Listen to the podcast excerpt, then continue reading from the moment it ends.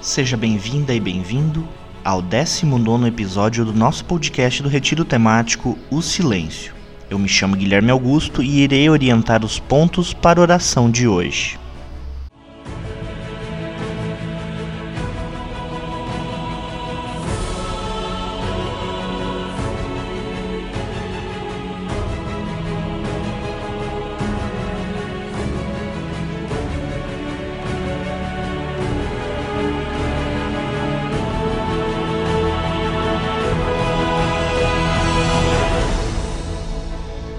Na oração de hoje, iremos refletir um pouco sobre nosso cotidiano. Carregamos conosco a mania de crer que o cotidiano é o nosso inimigo.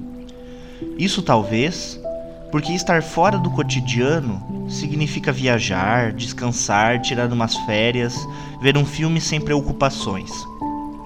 Aquela frase caiu na rotina significa justamente que as coisas não têm mais sabor, não são novas, nos desgastam ou não nos impulsionam. Nesse dia, vamos parar para refletir um pouco sobre como nosso cotidiano expressa beleza e sabedoria, mesmo sendo pacato ou muito corrido. Creio que não nos damos conta de quantas pessoas ajudamos diariamente, de quantos abraços e sorrisos salvam as pessoas de dias difíceis de como os colegas de trabalho são importantes. Mas pelo simples fato de chamarmos isso de rotina ou de comum, nos fechamos para a rica experiência de abrir os olhos e contemplar como na nossa vida afetamos e somos afetados por tantas pessoas. Por vezes nos vem o desânimo de todos os dias ser iguais, trazendo consigo o silêncio da dúvida, esquecemos de tudo o que fomos, somos, fizemos. Procuramos viver uma outra vida que não nos comporta. Mas, como diz Leminski, isso de querer ser exatamente aquilo que a gente é ainda vai nos levar além. Quando conseguimos pensar na nossa parcela na vida de outras pessoas, vemos o quanto estamos conectados. Percebemos que, mesmo que minusculamente, somos vida que gera vida nos demais. Às vezes, pela pressa, às vezes pela cegueira, não percebemos que ainda, nas obras de Leminski, em mim eu vejo o outro e o outro. Enfim, dezenas, trens passando vagões, cheios de gente, centenas.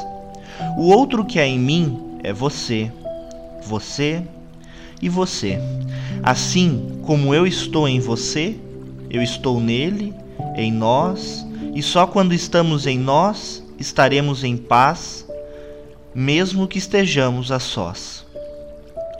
Por vezes, nos custa entender que neste mar de pessoas, cada um e cada uma carrega um pouco dos outros.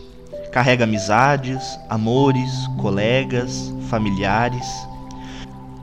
Rubem Alves, em seu livro Se Eu Pudesse Viver a Minha Vida Novamente, fala que somos seres antropofágicos nos alimentamos das pessoas ao nosso redor e elas se alimentam de nós.